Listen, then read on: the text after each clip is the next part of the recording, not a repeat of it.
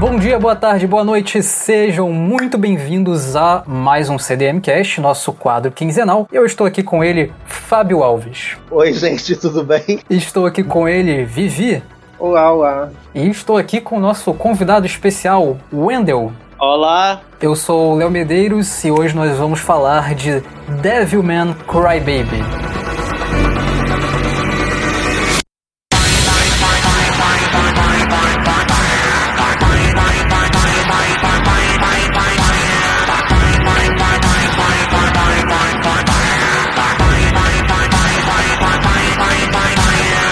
Em Devilman Crybaby, Akira Fudo é um jovem muito bondoso e empático, mas tudo muda quando seu misterioso amigo Ryo Asuka retorna nos Estados Unidos e o leva para uma festa regada a sexo e drogas. É revelado então que o mundo está sendo atacado por demônios e caberá a Akira derrotá-los como o herói Devilman.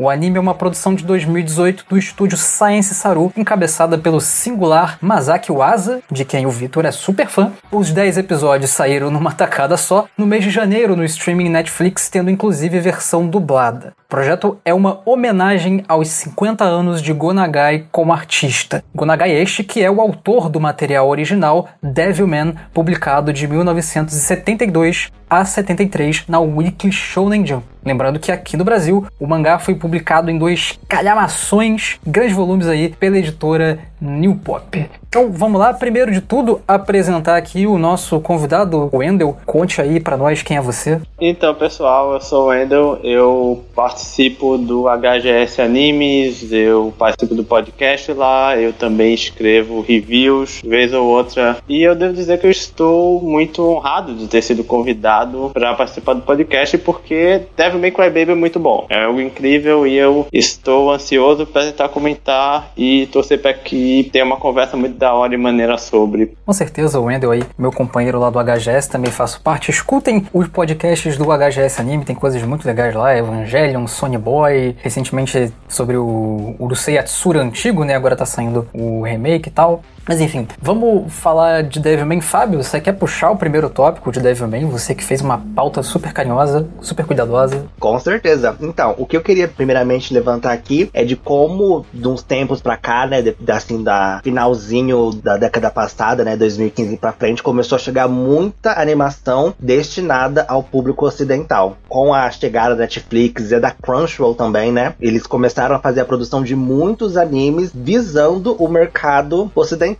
E tudo isso eles pensando na boa recepção que outros animes, que não necessariamente já sido feitos pro mercado daqui, que fizeram um sucesso imenso aqui, como por exemplo Attack on Titan, que fez um foi estrondoso aqui no ocidente, da mesma maneira que Sword Art Online também foi estrondoso aqui, e a gente tá infelizmente colhendo esse legado de desses isekais que Sword Art Online arrematou aí no mundo, e a gente tá engolindo isekai em toda a temporada, 10 isekais por temporada geralmente. Obrigado, Sword Art Online. Que é um legado aí que a gente, infelizmente, tem de Sword Art Online. Mas retornando à parte da produção e desses animes voltados ao mercado ocidental, eu queria entrar em outro ponto, em outro aspecto que essas obras geralmente trazem, que é a questão de como a censura e o trabalho de arte dessas histórias são conduzidas aqui para esse mercado. Vocês veem alguma diferença do que poderia acontecer se fosse um anime voltado para o mercado japonês e um anime que é o caso de Devilman Crybaby, que foi voltado mais pro mercado ocidental? Pô, pra mim a questão principal não é nem a da violência, mas a do sexo. Eu acho que se fosse um anime fechado para lá, não ia ter tanta putaria explícita quanto Devilman Crybaby tem, né? É bem diferente, assim.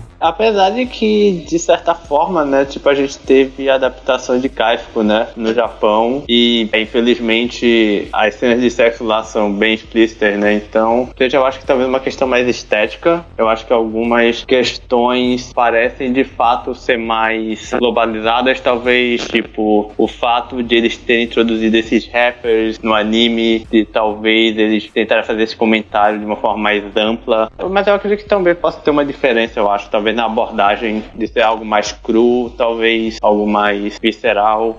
Eu acho que, que nem o Léo, acho que a, questão do sexo, eu acho que o caso de Kaifuku, ele bebe de umas outras águas japonesas.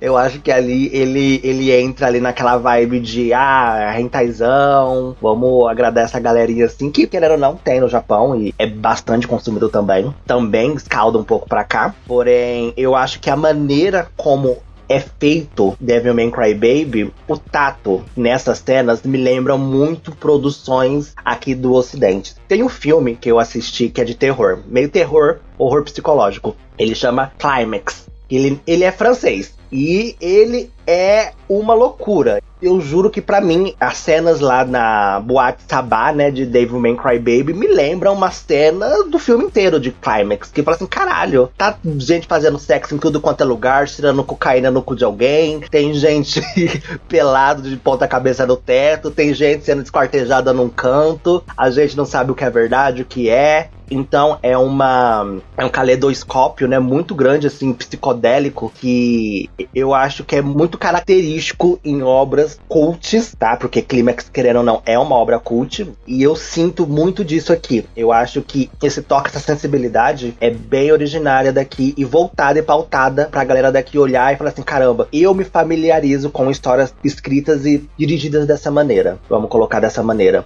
E agora que você falou isso, tem um ponto que realmente é interessante. Eu acho que essa a grande diferença é o fato do sexo ser abordado como algo mais sujo e perturbador e mais repulsivo, por assim dizer, porque de fato eu acho que a maior comparação com Kaifuku, e não só Kaifuku, mas tipo, muito anime it ser lançado, é que no Japão o sexo ele é geralmente utilizado para ser quase sempre o fetiche. Tipo, é muito raro você ver obra e anime japonês em que a sexualidade ela é posta como algo muito nojento, como algo muito perturbador perturbador, como algo muito sujo, é mais como uma válvula de escape para fetichismo e obviamente que Devil May Cry Baby é o oposto disso, porque sim, tem muita cena de sexo em Devil May, mas nenhuma é excitante, nenhuma é sensual, nenhuma, sei lá, excitaria alguém, sabe? Porque é tudo muito grotesco, é tudo muito bizarro, é tudo muito estranho. É, é. E eu acho que talvez seja esse grande contraste, eu acho, que você bem pontuou agora, que falta nos animes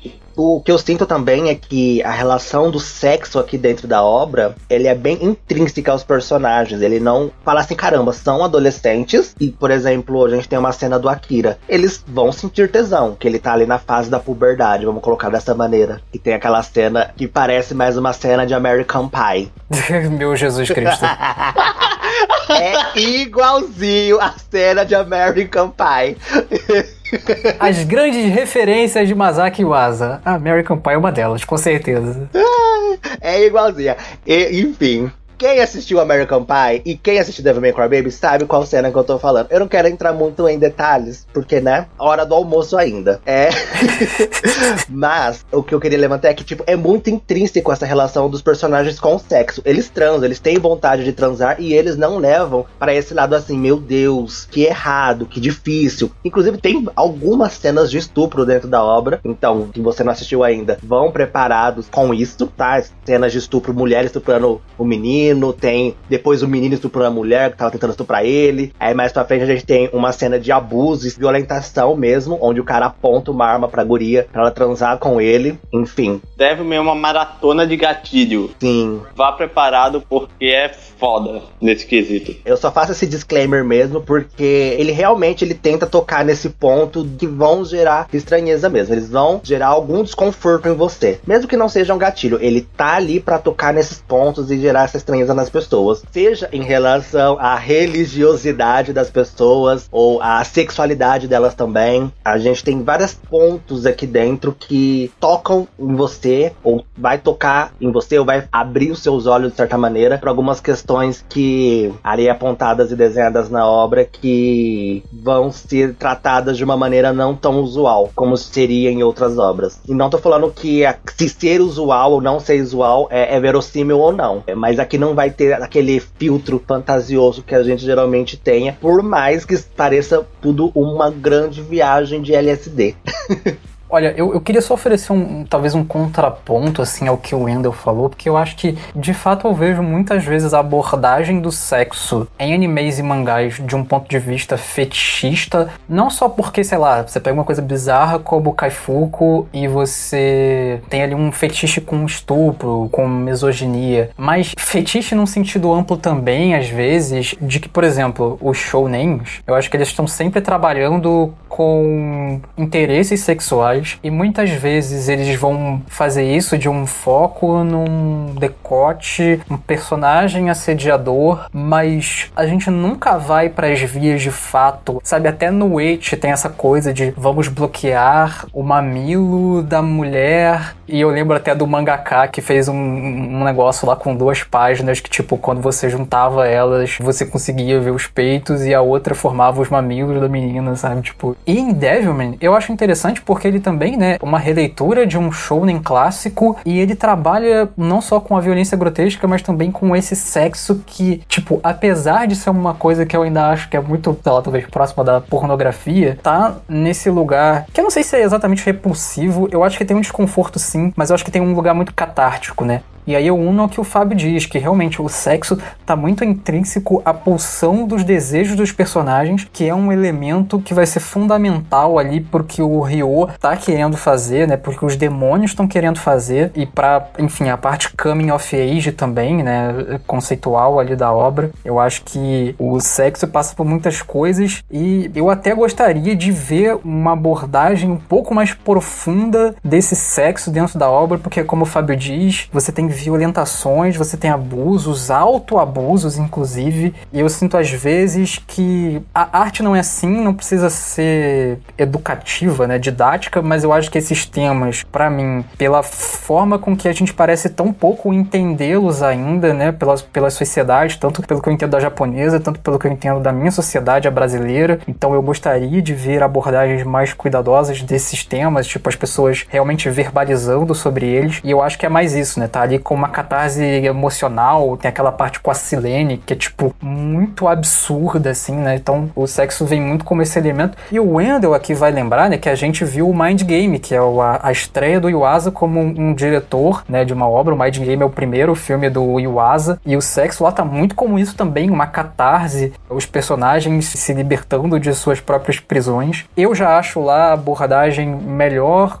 entre aspas, assim, do que aqui, porque eu acho que não exige tanto esses cuidados cuidados e tal. Mas enfim, eu acho que tem isso, assim, é interessante, mas também eu tenho ressalvas. E acho que o Iwasa é esse cara, porque o Japão Submerso, que foi um outro anime que ele faz também pra Netflix, também tem sexo explícito, não passa por essas questões do Devilman, até onde eu me lembro também. Enfim. É o que vocês falaram, porque no fim das contas, para o bem ou para o mal, Devil May Cry Baby é um anime completamente sem filtro. Ele não tem absolutamente nenhuma restrição em nada. Tipo, se ele tiver que mostrar algo, vai ser da forma mais visceral e explícita possível, e esse é o grande apelo. E claro, as observações são válidas, obviamente que de fato as fáceis de serem digeridas e suportadas, mas eu acho que no fim esse é o grande apelo também, porque afinal o próprio mangá do Gonagai original também tem essa essência de ser algo muito cru, de ser algo muito intenso, de ser algo sem nenhuma limitação, e no fim eu acho que o Yasa só transpôs isso para um contexto mais atual contemporâneo, sabe? E é isso que tem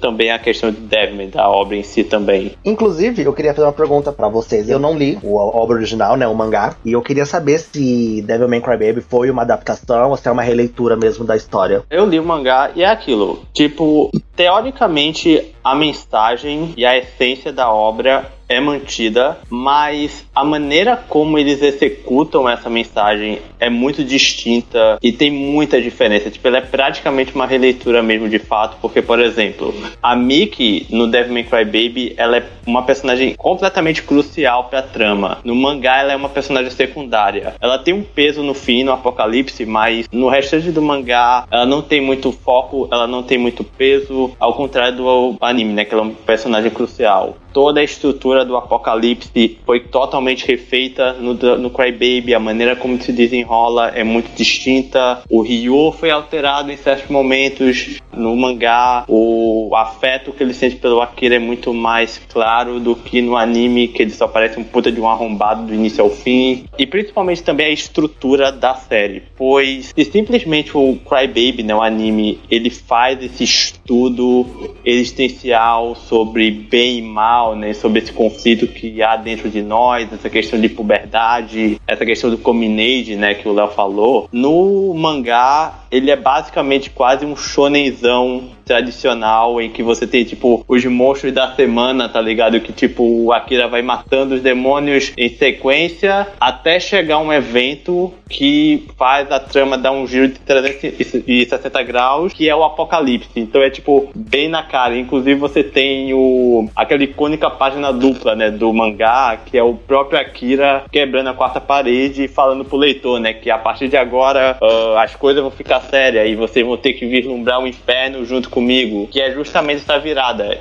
Né, que é algo que também não acontece no anime, porque é algo que é construído aos poucos, né, algo bem gradativo, enquanto que no mangá é algo bem mais repentino, né, tipo, você tá acompanhando meio que um mangá de shonenzão e de repente, pá, pronto, bad end enferrado e tragédia no seu modo mais grotesco possível. Eu acho que dá para dividir Devilman Crybaby em dois momentos. Eu acho que você tem cinco episódios de quase. É porque não tem como falar vilão da semana, porque o anime, os dez episódios saíram todos de uma vez, né? Mas são quase que tramas episódicas onde, onde existe um senso de progresso, mas a coisa parece andar mesmo a partir do seis, assim, né? E essa foi a minha sensação na primeira vez que eu vi, e essa foi a minha sensação revendo. E aí, bom, eu não sei dizer se é o Iwasa errando a mão na direção, enfim, se foi uma escolha infeliz de roteiro, de que talvez desse para fazer adições ali que fossem mais interessantes, mas eu acho a replicação da estrutura na primeira metade, ela não dá certo.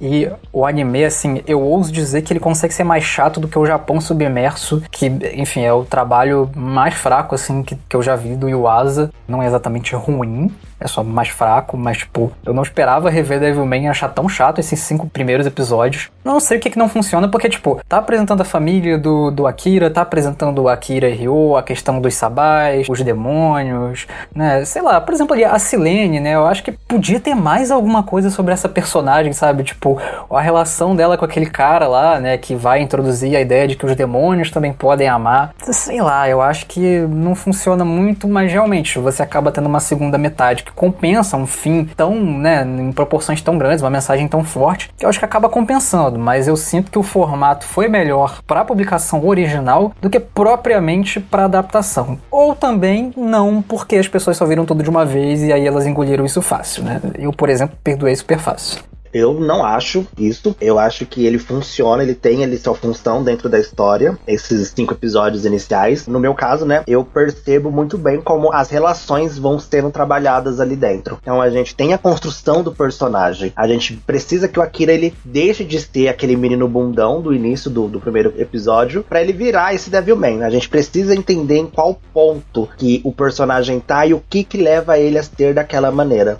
se é algo inato a ele, se em algum momento ele se permitiu a ser da maneira que ele é. E isso também respinga nas outras personagens. Isso respinga no arco da Miki, que tem ali também na obra, no arco da Miko, que também é uma ótima personagem que a gente tem ela sendo trabalhada ali desde o início do mangá. E isso também vai respingando nos meninos lá, nos, nos rappers também. A gente vai tendo uma apresentação deles lenta, quase inexistente, para sendo, sendo bem sincero, mas que é, de certa maneira, maneira, precisava de determinado tempo para eles pra gente entender como que tava, como que eles estão, qual é o ponto. E, e, não só isso, a gente também precisava entender um pouco melhor em que pé esse mundo tava. E o que que o Ryo queria tanto fazer. Eu acho que essa construção do Ryo como personagem, acima de tudo, até mais do que o Akira, se você parar pra pensar, é importante porque a gente não sabe quem que ele é, a gente só tem a ideia de que ele é um maluco, um cientista doido que quer provar o ponto de que demônios existem. Até a gente ver que não é bem isso, ele só quer fuder com todo mundo no anime, tá? Eu, eu tô deixando bem claro que isso é no anime, eu não li o mangá. É, ele só tá ali nessa vontade de fuder com todo mundo, num nível mais metafórico. E no caso, né, é literal com a Akira, ele quer fuder com a Akira.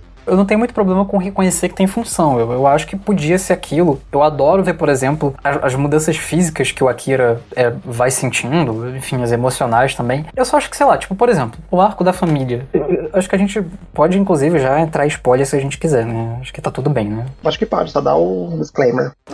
Atenção! A partir de agora, spoilers de Devil May Cry Baby. Estejam avisados o arco da família do Akira, tipo, me parece muito que é só para dizer, tipo, o Akira perdeu a família. Sei lá, eu sinto que talvez seja um momento mais interessante em tese, em que a história para pra contar algo do Akira, mas eu não sinto que agrega tanto para mim. Eu acho isso um pouco estranho. Fica mais tipo.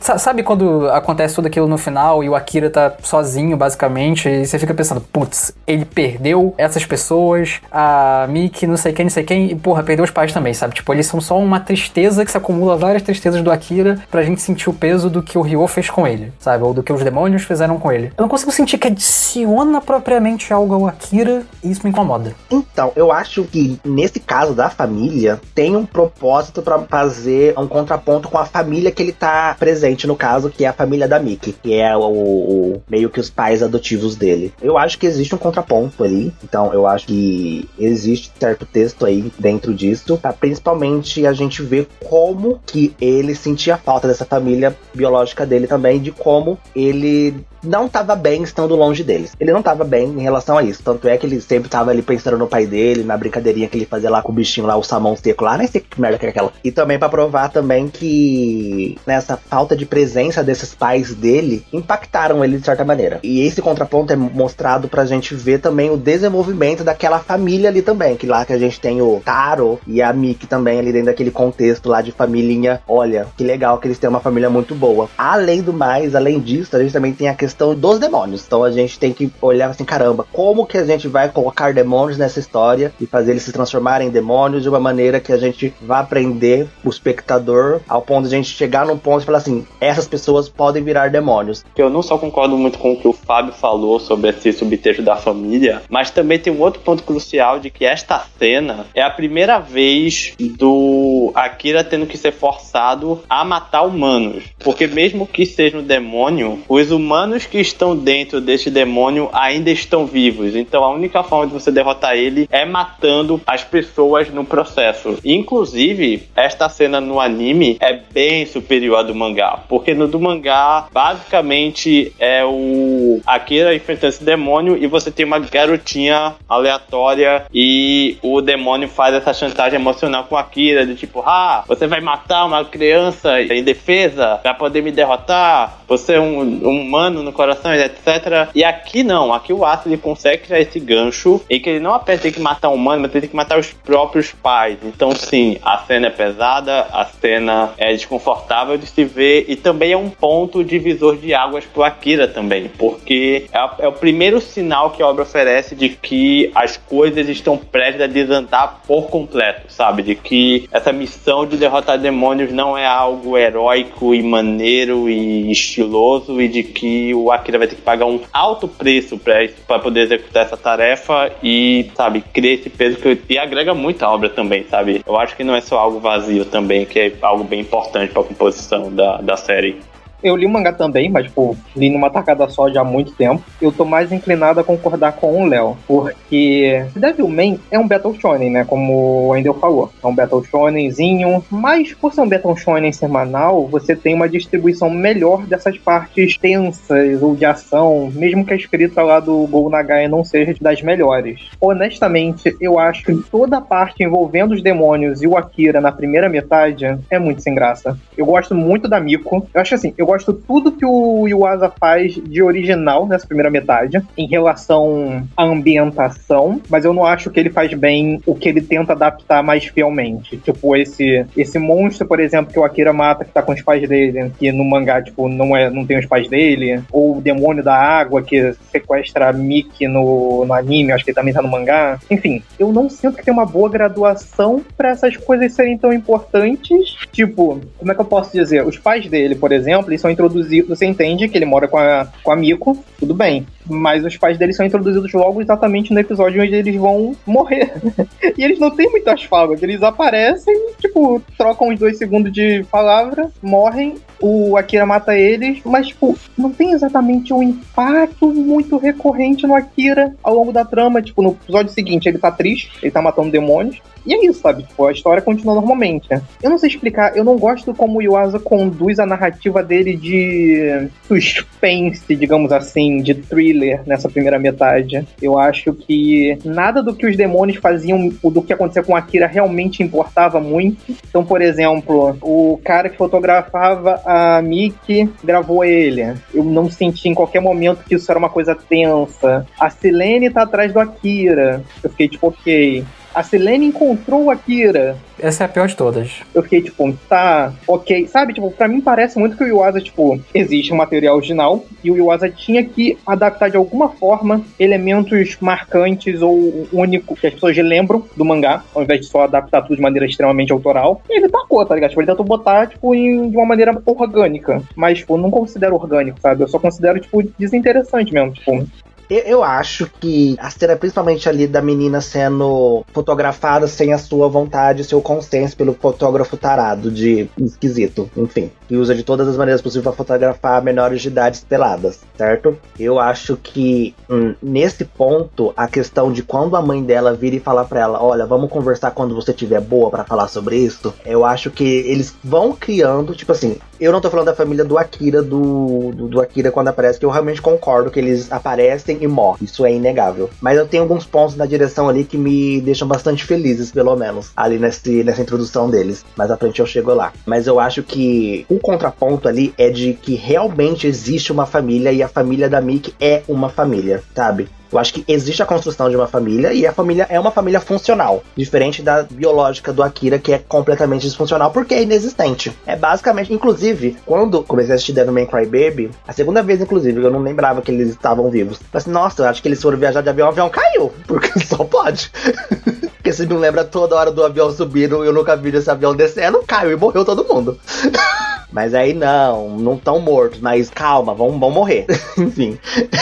mas eu acho que esse contraponto, de verdade, da, da família da Mickey com a da família do Akira é divertido, é uma boa dinâmica. A gente vê mais da família da Mika, inclusive até mais na segunda parte do anime, que é uma puta cena também, que eu acho incrível, e é quando o povo já tá se transformando a demônio a rodo, sei lá se tem nenhum tipo de predisposição, aparentemente, que eu quero também entrar nisso. Mas eu gosto de como isso impacta, naquele episódio ao menos, a personagem do Akira. É que nem o, o, o, o Victor falou. No próximo episódio ele, ah, tô bem, sabe? Matei um demônio, tô me sentindo bem. Mas eu acho que naquele episódio tem ali um peso moral. Vamos colocar assim ali, a gente tem uma culpa. A gente tem algo sendo trabalhado. Que nem o Wendel também comentou. Quando isso que realmente vai matar alguém se lembra um humano, sabe? Pra assim, nossa, irei matar um humano finalmente. Essa questão da, da, da funcionalidade, mais uma vez, assim, tipo, não nego, mas eu acho que o Vitor falou uma coisa que é interessante, assim. Eu acho que realmente essa parte do thriller, ela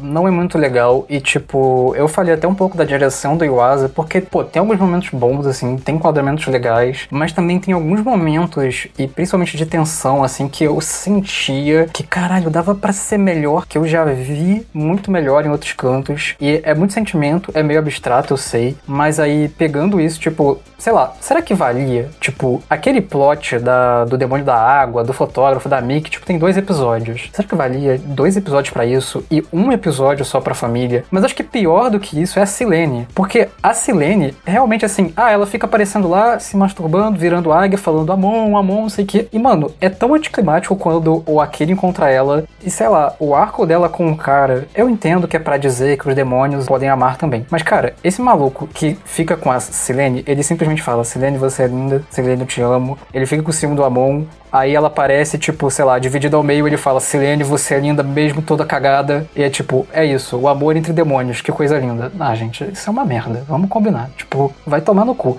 Gastou não sei lá quanto tempo de tela pra essa filha da puta, gastou só um episódio pra família do Akira. Tipo, eu preferi que não tivesse Silene, assim, honestamente. Ou que o Iwasa desse, um, tipo, sei lá, um arco melhor, assim, trabalhasse mais coisa na relação dela com esse cara que assistencia ela. Que, tipo, é muito ruim mesmo. Assim, eu acho essa a pior parte da primeira metade. Eu tenho um problema com uma cena que veio antes disso, mas antes, tipo, pra dar um, uma, uma combinada no que o Léo falou, uma questão que eu tenho com a primeira metade de Deathman, não a primeira metade inteira, né? Tipo, eu acho que, por exemplo, o que o Fábio falou lá do fotógrafo, os rappers mesmo, tipo, eu acho que as relações humanas, não necessariamente com a Kira, mas as relações humanas, tipo, o Amico e tal, os rappers, que são mais criações do Iwasa, elas funcionam muito bem. Eu acho que quando o Iwasa tenta adaptar apenas o texto do Go Nagai, ou pelo menos tenta adaptar de uma maneira não tão autoral, sabe? Eu acho que ele já falha um bocado, porque, bem ou mal, o Nagai tem um texto limitado dos anos 70, 60, não me lembro. 70. Então, ele tem um texto bem limitado dos anos 70, mas pra obra que ele anda, tipo, sei lá, tem, tem a energia daquela época, sabe? O anime antigo do, do Go Nagai, né? Eu não vi, mas deve ter uma direção mais exagerada, mais dramática, mais bobinha, sabe? Tipo, aquela energia dos anos 70. Eu já acho que a direção do Yuasa, ela não combina tão bem com o texto dos anos 70 quando ele adapta de maneira não tão inventiva. Então, por exemplo, esse lance aí da Sirlene, ou até mesmo, tipo, sei lá, a parte lá da,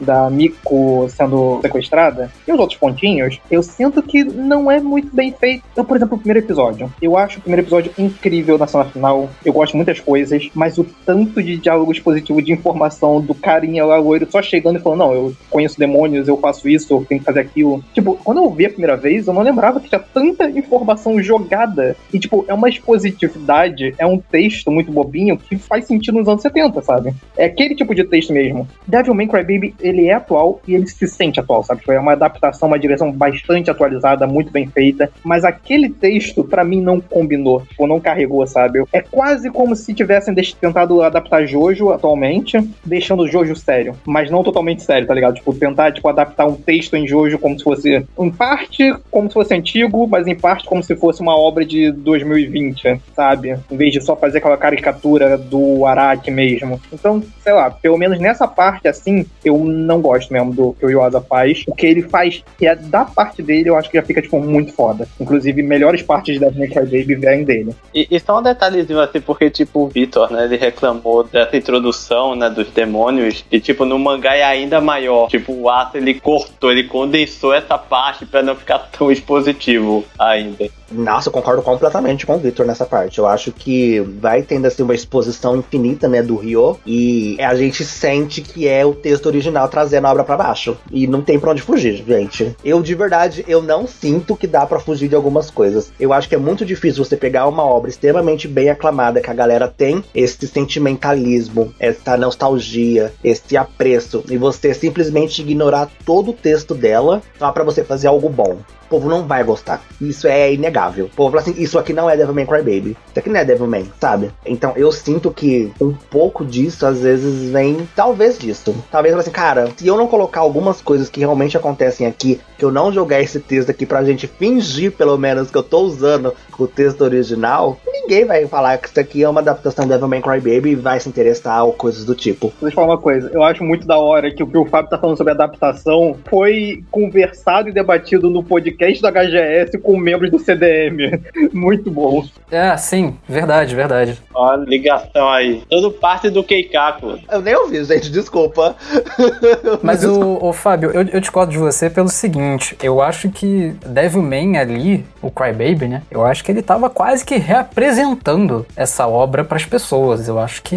Então, mas como você vai representar uma obra para as pessoas sem ter elementos da obra original? Mas eu acho que isso não está acima do Iwasa ter feito escolhas erradas. Eu acho que o Iwasa tentou colocar elementos sim do original, é isso que você tá falando, mas ele errou os elementos. É que eu não li o mangá. Eu não vou falar mal do mangá aqui, mas pelo visto.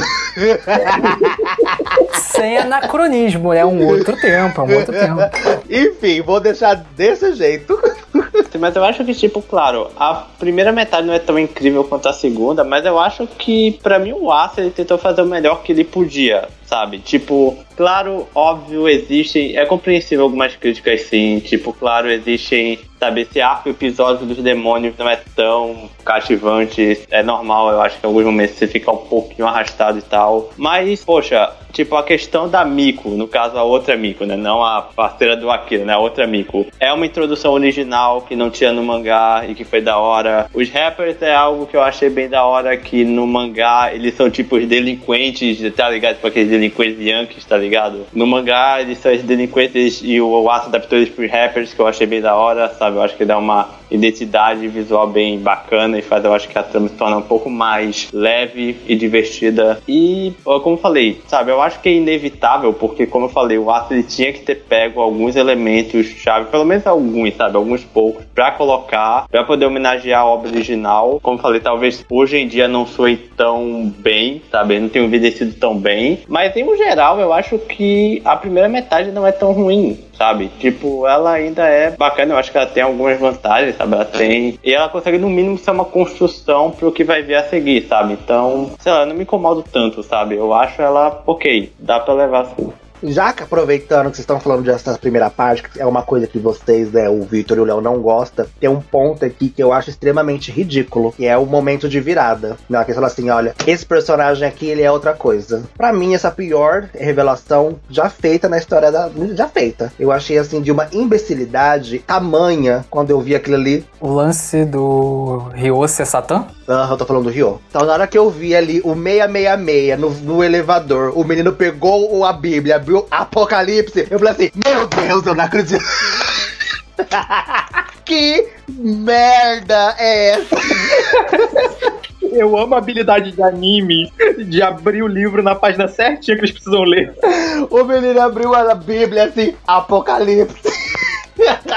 Tava no roteiro, ele já deixou o marcador lá. Sério, eu gosto muito depois disso, dessa palhaçada assim, mas eu acho que é um episódio inteiro da gente fazendo essa descoberta do Ryo como Lucifer. Mas esse episódio eu acho ele uma baboseira sem pé nem cabeça. O cara vai lá pro Peru, pra Amazônia, é uma baboseira sem fim. Caramba, não é possível que ele precisou deixar tão na cara assim e tá fingindo que é um algo misterioso. Essa parte mitológica de Devilman, eu, eu confesso que eu cago, assim, honestamente. Quando ele para ali do último episódio para explicar, não, porque tinha outro mundo, os demônios estão aqui desde sempre, eu, uhum, tá bom. Eu acho que essa é a parte onde o Yuasa colocou a mão no Kurama e falou, putz, né, tem que adaptar o mangá. Que coisa. Mas essa parte da Bíblia eu acho que foi o Yuasa mesmo, foi do roteiro dele. Não me lembro de ter essa cena do cara abrindo a Bíblia justamente no, no capítulo. Não, tipo, a gente já tinha ali uma parte cristã, né, na obra. A gente, querendo ou não, a gente já tem a família lá da Mi, que é mega cristã, reza na mesa, frequentam a igreja. É bem cristã. Então a gente sabe ali em qual pé que a moral das coisas estão. Então, quando a gente tá falando de Devil a gente tá falando ali de coisas mais na moral cristã. Mas eu acho que tá tudo bem, você quer introduzir as coisas bíblicas, ok, massa, incrível. Mas existem outras maneiras de você fazer a revelação de um personagem tão chave dentro da história do que você apresentar ele como, ah, ele é o Capitão 666, o demônio do apocalipse, sabe? Existem outras maneiras. A gente já via que o Ryo não era uma boa pessoa. Já tava claro que ele era um capeta, um demônio, um satanás, sabe? Ele não fez nada de bom até aquele momento. Então a gente não precisava desse toque. Inclusive, quando ele tem esse toque que ele fala assim, ele é o Satã, aí ele fica misericordioso. Aí ele vira uma pessoa boa. Aí ele começa a mostrar os pontos que ele queria com tudo aquilo. Ali ele vira uma outra coisa. Então ele vira e fala assim: olha, esse aqui é o Lucifer, mas o Lucifer, ele tinha os pontos dele. Ele tinha questões a se lidar, mas só depois que a gente vê essa descoberta dele dentro da obra. Então, isso é algo que me incomoda particularmente. Eu acho que não é bem feito, de longe, bem... é horrível. Mas, enfim. Inclusive, para pontuar isso, eu acho que essa revelação sobre o Ryu ser o Lúcifer foi bem melhor feita também no mangá. Eu tenho que concordar nessa parte, porque durante a parte do Apocalipse, o Ryu ele constantemente fica agindo de uma maneira que ele não consegue evitar. É como se ele estivesse sendo controlado por alguém. Então é tipo, é bem interessante, porque ele tá agindo, aí ele tá falando assim, não, você tem que fazer tal coisa. Aí depois pensa assim, não, mas peraí, por que, que eu sabia disso antes? Tipo, eu nunca tive esse lampejo, eu nunca sabia disso nada, porque eu tô tendo isso agora. E aí ele fica repetindo várias vezes, como se essas lembranças estivessem sendo implantadas na cabeça dele. Aí depois ele começa a desconfiar e fala assim: não, peraí, eu tenho que procurar alguma coisa sobre mim. Aí quando ele vai no álbum de fotos dele, não é ele. Aí ele, peraí, isso aí não sou eu. Aí cadê minha família? Aí depois vai procurar outra coisa. Não acha. Aí ele, peraí, se essas pessoas aqui que é Rio não sou eu, então quem eu sou? Aí tem a revelação de que ele é Lúcifer. Então tem essa orgânica no mangá do que, de fato, no anime que tem essa parte que, que ele viaja e tem essa doideira que não é muito bom mesmo. Eu acho legal essa questão, né? Porque eu não tinha parado pra pensar, até porque a obra também não verbaliza isso, né? Muito na sua superfície, mas é quase como se o Akira estivesse lutando não só, né, contra demônios e tal, mas contra o destino, né? Porque existe essa questão de ser cíclico, essa, essa parada dos mundos sendo destruídos, da humanidade se destruindo, e tem isso de tipo, Lúcifer tem um destino, ele tá agindo conforme alguém, não sei se é de, Deus que eles falam, né? Meio que impõe para ele agir, né? Ele se descobre, ele fala, não, é esse o caminho que eu tenho que seguir. Ele, né, ele se adequa ao destino. Em alguma medida, o Ryo, ele está representando uma elite que controla o mundo.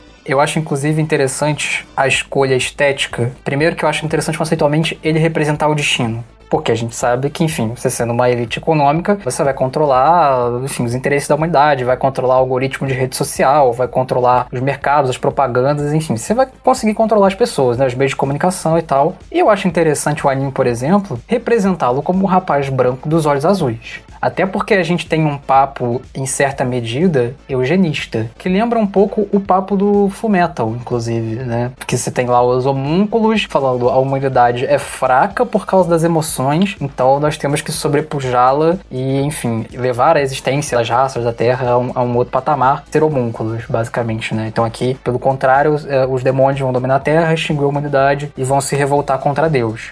A própria questão de você se revoltar contra Deus, tem um vídeo muito legal do William Kaiju, em que ele vai falar sobre o Akira, sobre a época de Devil May, anos 70, ser aquela época de corrida espacial, desenvolvimento científico, e de que havia uma noção de que a ciência não tinha moral, não tinha ideologia. Então o Devil May acaba surgindo meio que para mostrar que na verdade tem. Então o Ryo seria essa elite em busca de corrida espacial, de poder, pegando um ser humano e transformando ele em arma. Que a gente sabe que essa época de Guerra Fria foi fria entre muitas aspas, né? Teve guerra em vários cantos diferentes. Então teve guerra entre as maiores potências em si.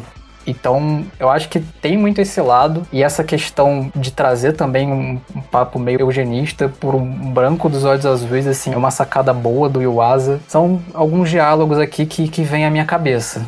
Eu acho que essa questão do eugenismo assim não tem muito a ver, sendo bem sincero. Eu acho que a questão do Ryo ser branco, do olho azul, do cabelo loiro, não, não é muito para esse lado. Eu acho que é mais a ver com a imagem dele mesmo, como ele é retratado na Bíblia. Como um anjo lindo, perfeito, mais lindo de todos. E quando a gente pensa em beleza, a gente vai lembrar desses padrões. A gente vai lembrar de uma pessoa branca, dos olhos claros, do cabelo loiro, porque esse é o padrão de beleza que, querendo ou não, é infundido na sociedade até os dias atuais. Então eu acho que tem um pouco mais a ver com essa questão da fidelização do personagem com as características bíblicas que ele teria. Mais para isso. Pô, mas quando você fala de eugenia e intolerância, para mim você também relaciona essa imagem, cara. Sei lá, eu não acho que seja por acaso não, assim. Não, não, não, mas não, mas aí eu acho que esse ponto da intolerância é em outro ponto. Depois que a gente tem o anúncio do Ryo dentro da obra, que ele fala assim, olha, gente, você vai ter que matar as pessoas que você acha que vai virar demônio. E aqui a gente começa a ter esse texto contexto. Quando a gente começa a matar as pessoas simplesmente por questões triviais, como essa pessoa aqui, ele era de essa maneira e virou de outra maneira. Esse menino aqui, ele, ele é de outro país, ele é estrangeiro. Então começaram a ser disseminadas informações falsas dentro daquele território do japonês e as pessoas começaram a agir das maneiras que bem condiziam. E as ferramentas mais poderosas que nós temos para fazer essa separação no conservadorismo, né, nesse governo fascista implementado pelos demônios, porque depois a gente gente vê que quem tá no governo, no alto escalão desses governos, são, em sua maioria, os demônios, e eles que estão por trás de toda essa,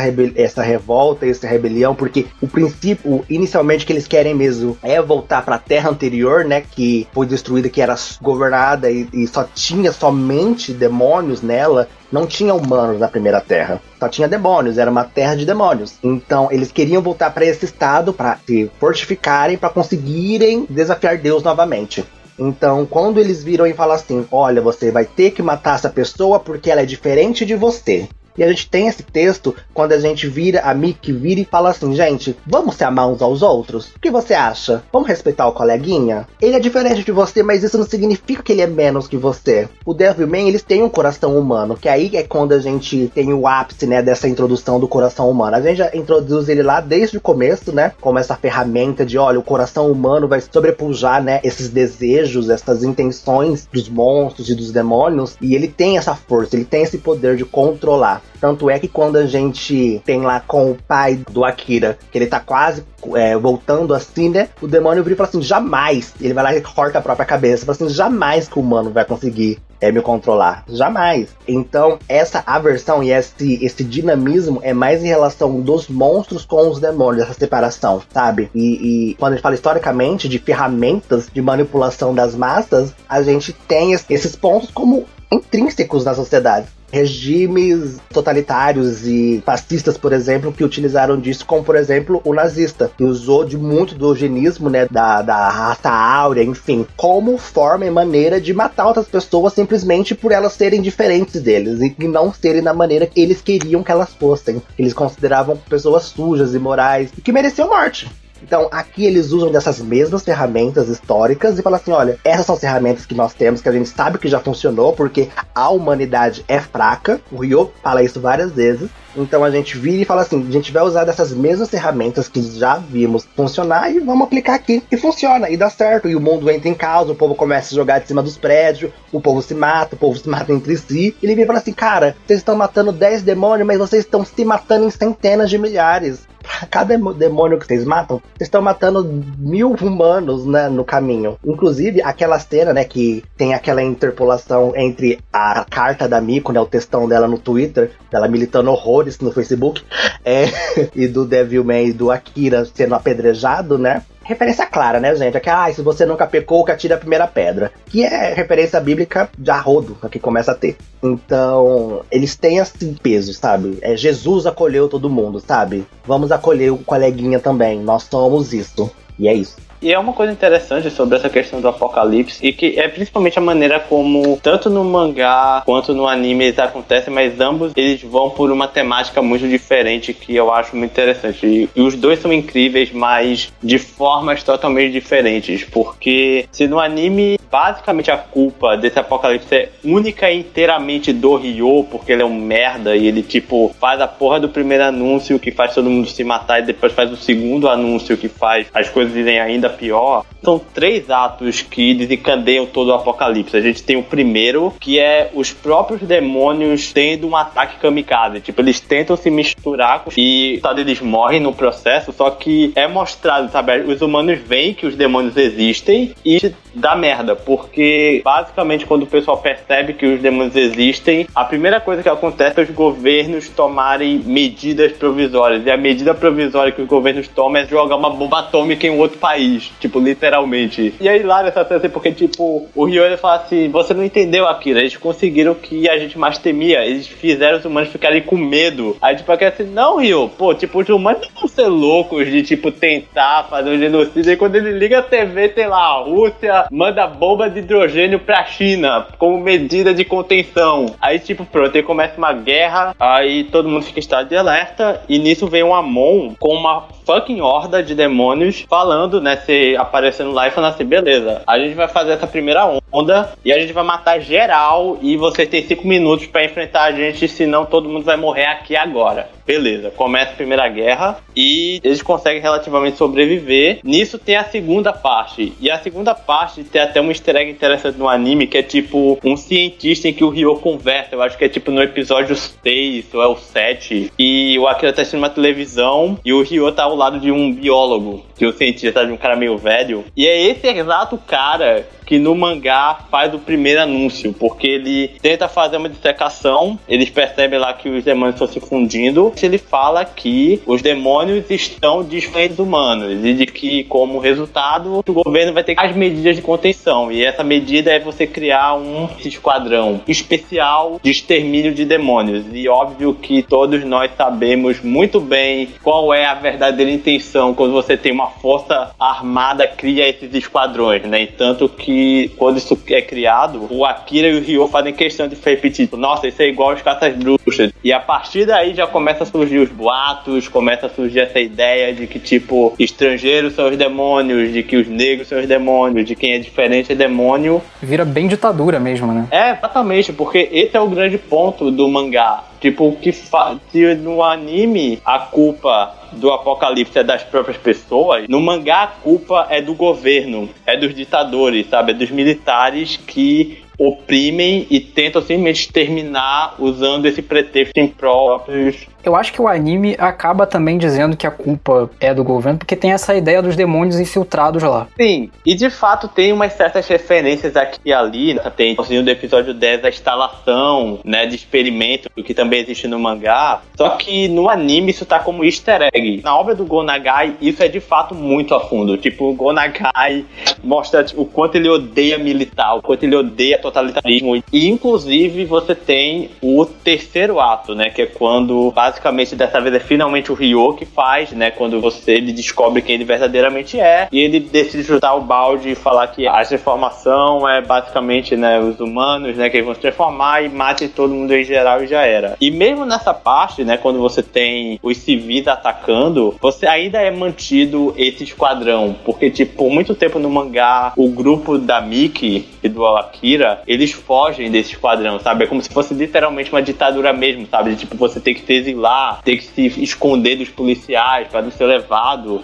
Inclusive a morte né, dos pais da Miki no mangá é bem mais horrível, porque tipo, é como se eles tivessem sido sequestrados por esse grupo policial e eles simplesmente torturaram eles à toa, porque eles queriam saber onde estava o Akira e dane-se. Tipo, eles sabiam que ele era humano, mas whatever. A gente precisa terminar e eles torturaram. Então é bem interessante isso, assim. Tipo, eu gosto desse rumo, sabe, bacana que tem no mangá, contrastado com esse tom mais. Eu tô achando até melhor que o do anime, hein? Eu, eu não sei, eu acho que são dois pontos bem diferentes, mas eu acho que os dois têm ali algo bastante interessante nos dois, eu acho. Quando a gente vira e fala assim, olha, vamos pelo basicamente pelo que o Wendel comentou, né, sobre o mangá, do baseando nas falas dele, a gente coloca esse poder, né, na mão do militarismo. A gente, a gente tem uma força armada militar comandada pelo governo de humanos, então a gente tem uma ordem dos humanos lá do alto escalão de matar as pessoas deliberadamente. Então a gente coloca o poder totalitário e uma força armamentista ali para fazer como manobra ali, como uma maneira de tentar resolver os problemas. O que a gente já sabe que não funciona. Não é assim que funciona, as guerras estão aí para provar que não funciona tão bem essas questões. E aqui no anime, a gente já tem a questão de, olha, a gente vai manipular os humanos, a gente vai fazer eles se matarem. É bastante diferente esses pontos, porém, os dois têm grande impacto na sociedade como texto. Os dois são puta textos.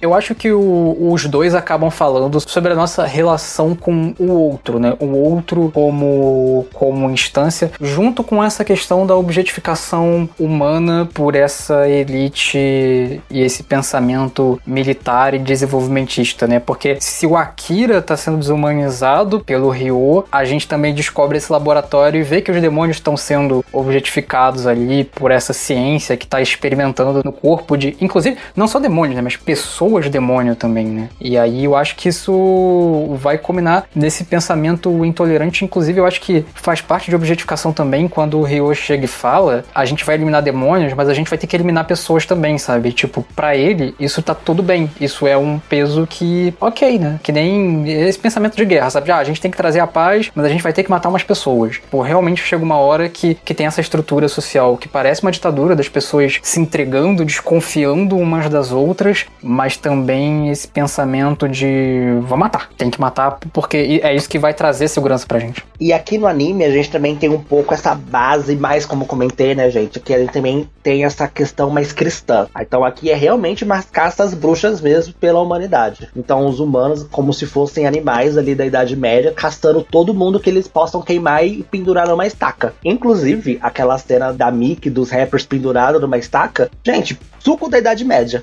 Suco. suco.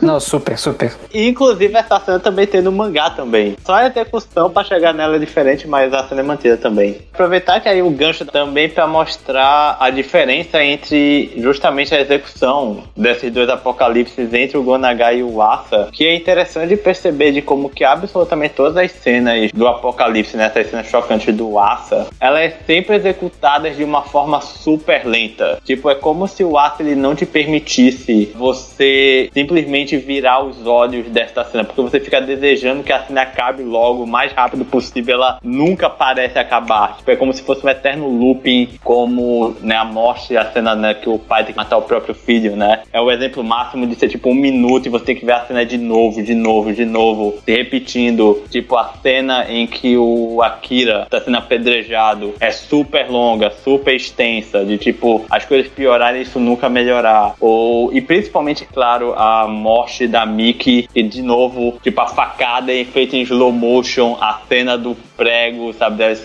das estacas, é tudo em câmera lenta para durar o maior tempo possível, sabe? Pra você sentir essa dor por maior tempo contínuo, sabe? Sem parar. Enquanto que a do Gonagai é super visceral, é super intenso, mas ainda assim soa impactante. Comparando, por exemplo, a morte da Miki no mangá, né? Em que você tem o grupo, né? Tá tipo, tá ela, tá o Taki, né? Esse garotinho, que no fim ele fica com ela, né? Ele não morre daquela forma do anime. E um cara do, dos delinquentes que tá defendendo ela, né? Que seria equivalente aos rappers do anime. E o que a gente tem é tipo uma sequência de cenas perturbadoras uma atrás da outra. Então, tipo, a gente tem a Mickey fugindo. Aí, tipo, a gente tem uma cena do delinquente matando os caras. Aí a gente tem a cena da casa da Mickey sendo invadida com ela tendo que matar alguém. Depois a gente tem cena dela descobrindo né, que o filho dele, né, o filho lá, o irmão dela, morreu de uma forma muito brutal. Depois ela descobre que o delinquente morreu de uma forma muito brutal. E até você chegar no ponto em que ela morre também. Então, tipo, é como se fosse essa sequência, é tudo muito seco, é tudo muito cru, é tudo muito rápido, mas ainda muito intenso. E é muito bom, sabe, esse contraste, porque também cada um se encaixa com a própria premissa, sabe, que eles estão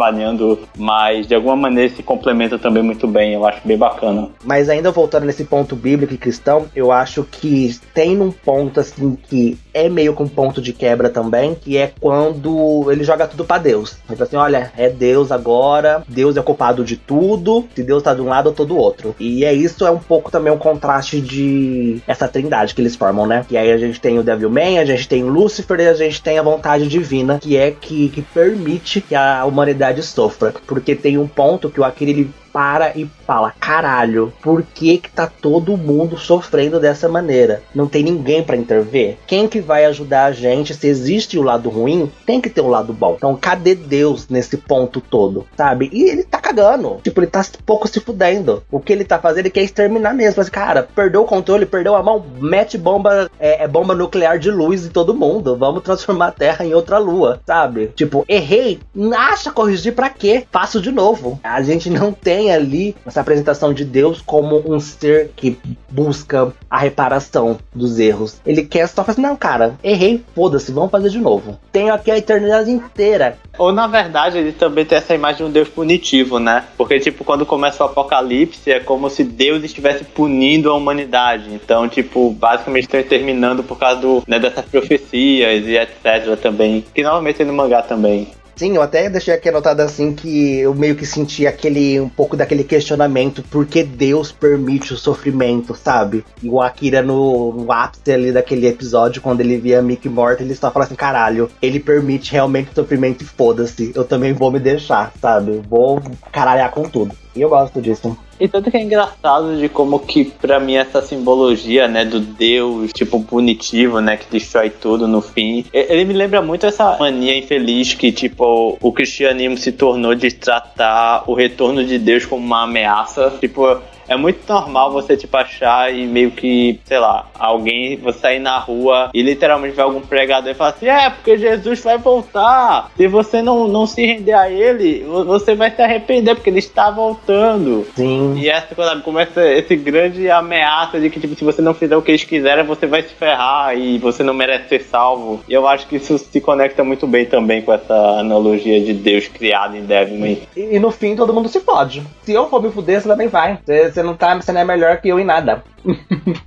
Um outro ponto também que eu acho que eu quero acrescentar, além dessa questão, sabe, da manipulação, esse apocalipse do anime, ele traz essa aura muito mais existencialista, porque acima das fake news, acima do, dos anúncios, né, do Rio, isso acontece pelo simples fato de que as pessoas são perversas. Tipo, eu acho que esse pra mim é o ponto mais perturbador do anime, porque no, por mais que a gente tente falar de que, tipo, ah, poxa, o Ryo uh, manipulou tudo, os demônios manipularam, os humanos só fizeram isso porque eles são maus. Tipo, as pessoas são cruéis mesmo, e elas, sabe, no fim isso é só um mero pretexto para que continuarem propagando violência, sabe? E como resultado, você tem muitas e muitas cenas nesse, nessa parte final do anime que são uh, absolutamente perturbadoras e bastante desesperadoras. Especialmente com o paralelo que dá para se criar agora. Tipo, eu acho que talvez a parte mais chocante é justamente a morte da Mickey no anime, porque, tipo, as duas Mikos, né, estão fugindo, e aqui a o demônio se sacrifica, e ela fala, né, pros caras assim, mano, o que é justiça?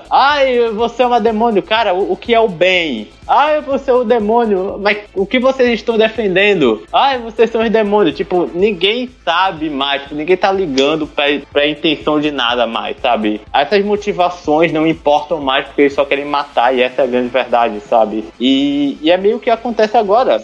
Eu acho que o ser humano, em algum nível, ele só quer, às vezes, tipo, fazer parte de um grupo e defender uma coisa, sabe? Por isso que, sei lá, o futebol é uma coisa tão forte assim para as pessoas, porque ele é muito sobre isso, né? E a gente viu também a política se tornar cada vez mais isso de uma maneira mais explícita pra gente, né? Pelo menos aqui no Brasil. E tanto que a maior ironia é você perceber que existe bolsonaristas invadindo literalmente igrejas, tipo, xingando padre, sabe? Xingando assim, ai, porque, porra, como é que um padre defende a fome, comunista arrombado? Porra, vamos invadir essa igreja católica em pleno 12 de outubro para jogar lata de cerveja porque eles são o, o, inimigo, porque no fio Deus é o Bolsonaro, sabe? E infelizmente, tipo, essa retratação é literalmente o que é mostrado em Devilman, sabe? É literalmente pessoas saírem na rua e matar em prol desse ideal que elas não se importam porque elas não ligam mais, sabe? Porque elas arranjaram esse espaço em que elas podem extravasar toda essa angústia e esse ódio que elas tinham e essa maldade dentro de si si sem nenhuma ressalva e sem nenhum arrependimento, porque tem pessoas apoiando isso, sabe? E ver esse episódio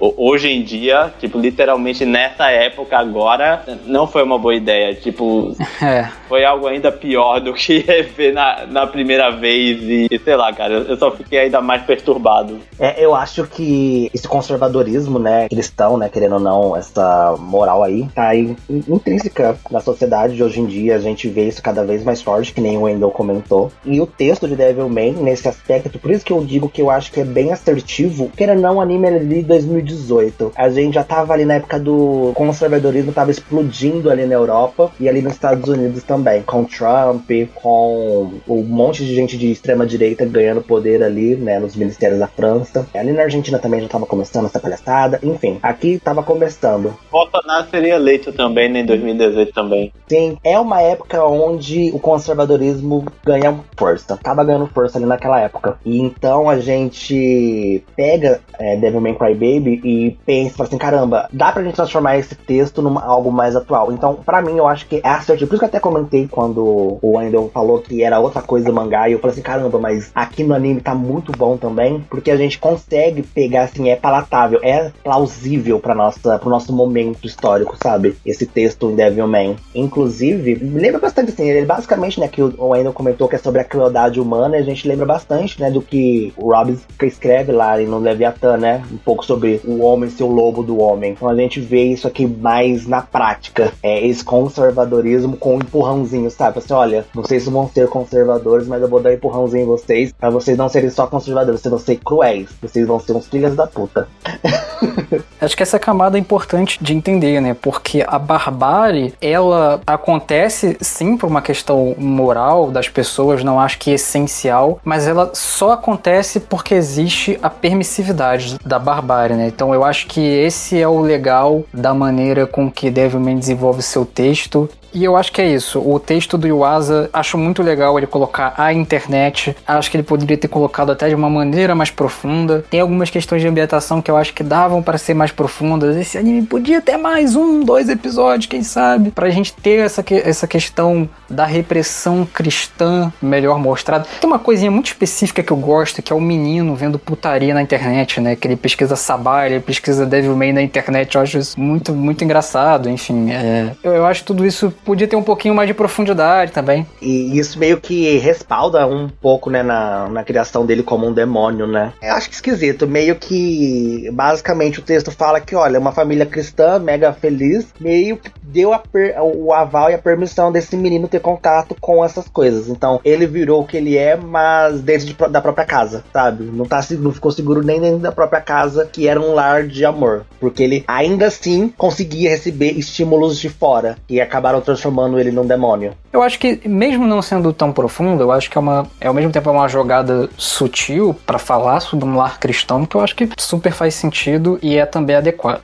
E a cena desse menino morrendo, eu, eu acho uma cena bem foda ali do pai, né? Na hora que ele tem que atirar e tal. E, enfim, é, acho que toda essa relação, falar de igreja, falar da intolerância no mundo atualmente, eu acho que o Asa, ele também foi fazer lá o projeto do Japão Submerso porque tem muito disso, de comentar sobre as contradições da sociedade japonesa, as questões de intolerância com estrangeiro. É, eu acho que o Iwasa, ele gosta de falar sobre isso, né? Porque foi um título muito perto do outro, 2018, 2020. E acho também que essa questão que já é o Gonagai que faz, objetificação humana, militarização, que é uma questão que a gente pode ver em outras obras, aí Shingeki vai ter essa questão ali do Eren virando uma arma. O próprio Chainsaw Man, que agora olhando, né, quase que Makimi Denji é uma tentativa de Ryo e... Ai, e, não! e... Por favor, não! Não! Chainsaw Man, não! Já, já teve um programa disso, não! Mas tem uma parte que é legal no, no, no Chainsaw Man, né, pra refletir sobre isso, que é quando o, tem, tem alguns momentos que o Denji fala, né, vocês só estão preocupados com o Chainsaw Man. Ninguém olha pro Denji. Glória a Deus! Que é uma... Para, Fábio. Que coitado do menino. Que é uma parte dessa questão de, de um ser humano ser objetificado se tornando uma arma. Então, enfim, cara, esse anime eu acho que ele tem muita coisa. Ele é muito legal. Ele podia ser mais profundo. Primeira metade podia ser melhor. Mas é também uma, um momento de aproveitar para dizer que no fim das contas essas coisas, assim, quase que não importam sabe? Porque é tão legal, é tão um reflexo do nosso tempo que não vale também ficar tanto perdendo tempo. A gente fala que a gente gosta de narrativa aqui, é legal falar, mas assim, bagulho é top.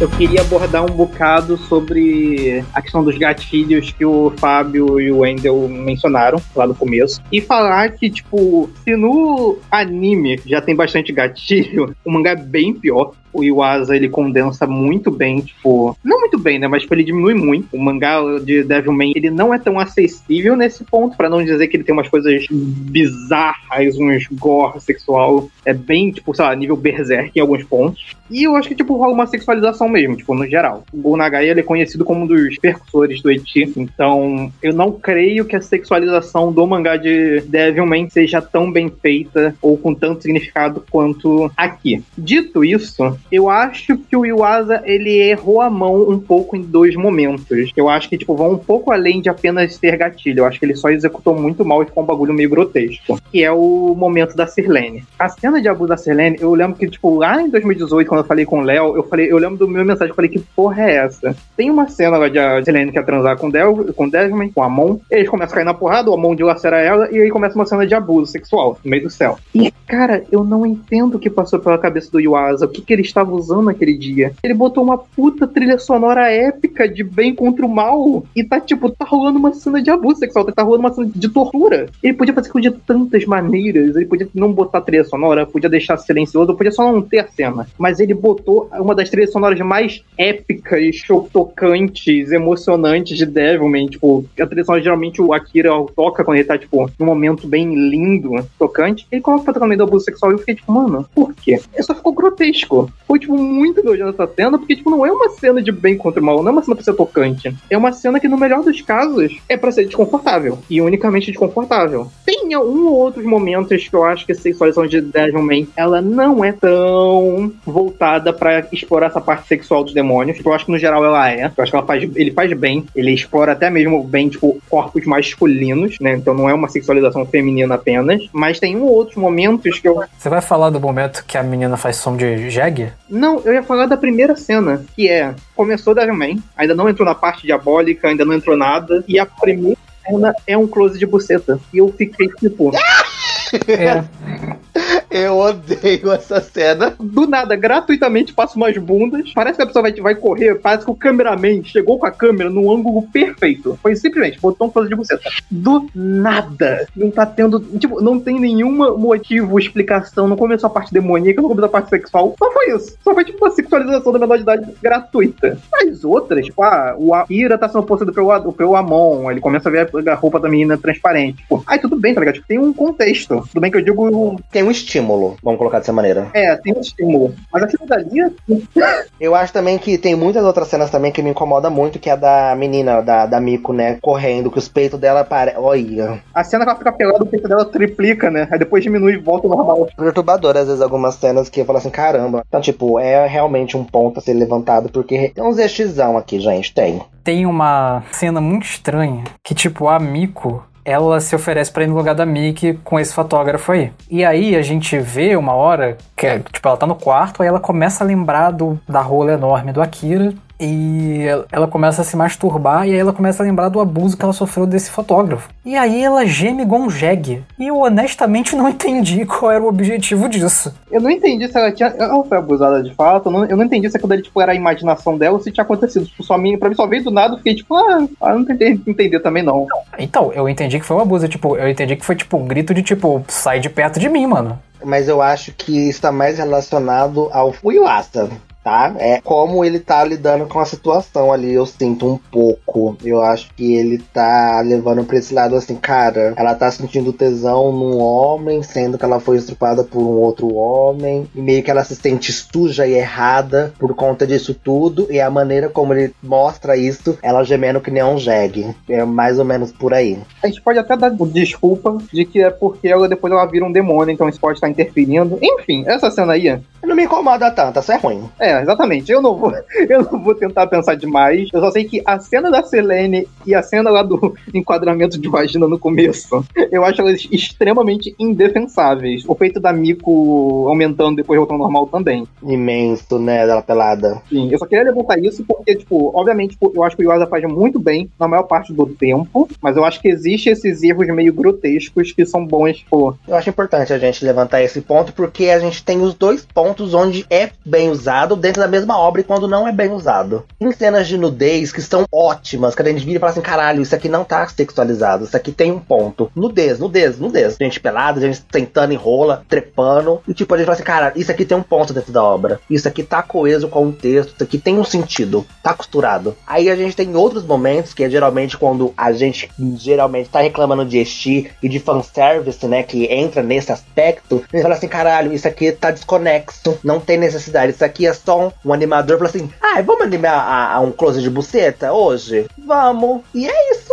O primeiro cena da personagem não aparece a cara dela. O primeiro enquadramento. É, gente, porque, porque mesmo o sexo sendo mais catártico e honesto, talvez, em, em Devilman, e isso vale até pra outra pra abordagem que o, que o Asa faz em Mind Game também. Tipo, é, ainda é machista, entendeu? Não tem jeito. O Asa é homem, as pessoas estão trabalhando ali, a maioria provavelmente são homens, e é essa a representação que eles vão fazer. Pera aí, deixa eu pegar aqui a pauta pra ver se tem mais alguma coisa que eu acho realmente relevante da gente introduzir. Tem Mickey e Miko também. Vamos falar rapidamente disso. A gente também tem aqui, gente, que é a parte original, né? Que é a parte da Miko e da Mickey, aparentemente, que elas são rivais e amigas ao mesmo tempo. É, a gente tem o texto, né? E que isso também esbalda um pouco no, no texto dos demônios. É, a gente tem a Miko, né? Que deixou de ser Mickey porque chegou uma menina que é melhor que ela nos esportes. E ela sente muito. Ela não sente ódio da Mickey. Ela se sente apagada. Vamos colocar assim. Existe um apagamento da identidade dela como personagem e isso é intrínseco ao nome dela. Que é aquela questão básica, né, gente? Olha, ela deixou de ser quem ela era, perdeu até o nome, vivendo de aluguel. E, e dentro desses aspectos, a gente tem o subtexto ainda sendo inserido dos demônios. E a gente tá também nesse, nesse meio ponto de caramba. O que que vai fazer essa pessoa, esse personagem ser um demônio, não ser um demônio e coisas do tipo. Então aqui a gente tem esses estímulos. Então quando a gente pega o texto das duas, a gente vai tendo aqueles estímulos, aquelas instigações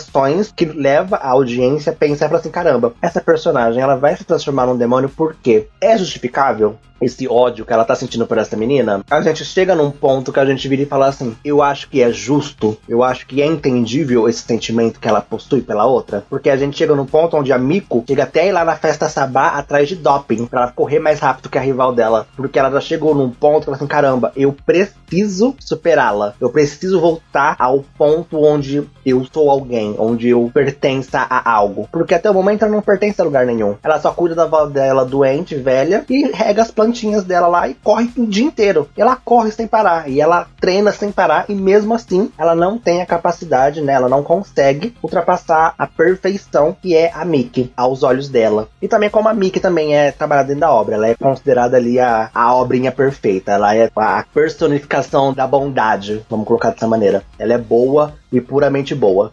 E aí a minha, minha pergunta para vocês é: vocês acham que dentro dessa história essa relação entre as duas é importante e é relevante pro contexto geral da história? Porque vale lembrar que é uma adição, que nem vocês comentaram, original do Yasuo. Eu acho válida. Eu acho legal essa parte da Miko. Foi. Eu acho que o que leva a essa Miko, né, secundária, a se tornar uma demônio é muito também uma questão de comparação. Porque ela passa meio que a vida inteira dela sendo comparada com a Miko, né, a protagonista, justamente porque ela é quase perfeita, entre aspas. Né? Ela é esse epítome da bondade, do altruísmo e que absolutamente todo mundo gosta dela e que ela, sabe, é a melhor corredora. E essa comparação leva essa segunda a querer superar ela a todo custo, sabe? Porque ela também quer ter essa atenção, ela quer ter esse destaque, ela quer que as pessoas também a, a da mesma maneira como eles idolatram a Miko. Eu acredito que o ponto que leva tipo, a fazer essas transições, os humanos se transformarem nos demônios, é muito talvez essa questão de você acabar se corrompendo de alguma maneira, sabe? E que os Devilman, eles são meio que esse meio termo. Tipo, eles possuem possuem algum sentimento que é teoricamente ruim, mas eles possuem alguma motivação muito forte que impede eles de enlouquecer e virarem um demônio banal sem nenhum raciocínio na cabeça, sabe? Então eu acho que a Miko ela se encontra muito nesse meio, sabe? De ela ter se corrompido, mas ao mesmo tempo essa motivação ironicamente impediu ela não se perder, de não uh, enlouquecer e matar ninguém, porque o foco é na Miko, sabe? É nesse, nessa superação, sabe? Então eu acho que essa lição foi bem válida, assim. Eu gostei desse arco dela. Especialmente também, eu acho que na parte final, sabe, encerra bem também. Eu achei bacana.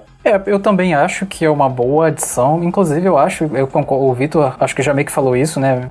Eu acho que é uma das melhores coisas ali da, da, da, primeira metade, a relação dela com aquele rapper, que inclusive eu gostaria de dizer que o Yuasa só esqueceu do cara, porque ele vira demônio junto com ela e depois ele some. Eu, eu até, inclusive, confundi ele com o corredor, porque os caras têm cabelo igual, mas acho, pelo que eu entendi, são caras diferentes. Ele aparece depois ele morre lá na festa. Ele morre, né? Ele não morre, ele aparece depois, ele inclusive. Caralho, como é que é? Ele tá na loja e ele acusa os amigos dele de roubo, os outros rappers lá, e, e aí, aí ele foge. Não, não é ele não. Léo, você não entendeu. Ele, o cara vai lá, chega nele e fala que pensei que era outra pessoa, e não era ele. Então, mas é porque ele mudou, porque ele foi possuído pelo demônio. Todas as pessoas que são possuídas mudam de aparência. Léo, ele morreu. A menina tá com óculos dele dentro da bolsa porque ele morreu. É o charme dele dele, o, é o chaveirinho. O, o, corredor é outro, era um outro cara. O, o rapper não era corredor, não. Mano, quem é esse maluco da loja então? Quem é esse maluco aleatório? Um aleatório, um cara ruim pra caralho, que falou assim, ai, eu,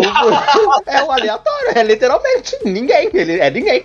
Mas ele tem a porra da roupa do maluco, porra. Ele tem a roupa do rapper lá que foi possuído. O Léo completamente chapado, ele tá morto. Tanto é que aquele baixinho lá vê que ele morreu, que ele, que ele morre, que ele morre e tal, enfim. Porque ele vê quando a menina tá lá na casa lá da Mickey, ela derruba a bolsa, o óculos dele cai. Fala assim: olha, matou ele. É aí que ele fica louco e decide pendurar a cabeça de todo mundo e fica lá na estaca pendurando a cabeça dos outros. O baixinho da, do, do grupo dos rappers. Não morreu, velho. Você entendeu errado. Ele tá morto. Você está vivo em meu coração, rapper, que não sei o nome. Com certeza, mano. O, o freestyle dele é muito foda, cara. Ele merece ser lembrado. Nunca será esquecido.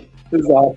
Eu ia falar disso, eu acho essa a melhor cena da primeira metade e uma das mais fodas do anime, assim. Respondendo a pergunta do Fábio, eu não faço a menor ideia se acrescenta algo pra mensagem geral, mas eu gostei muito, então é isso.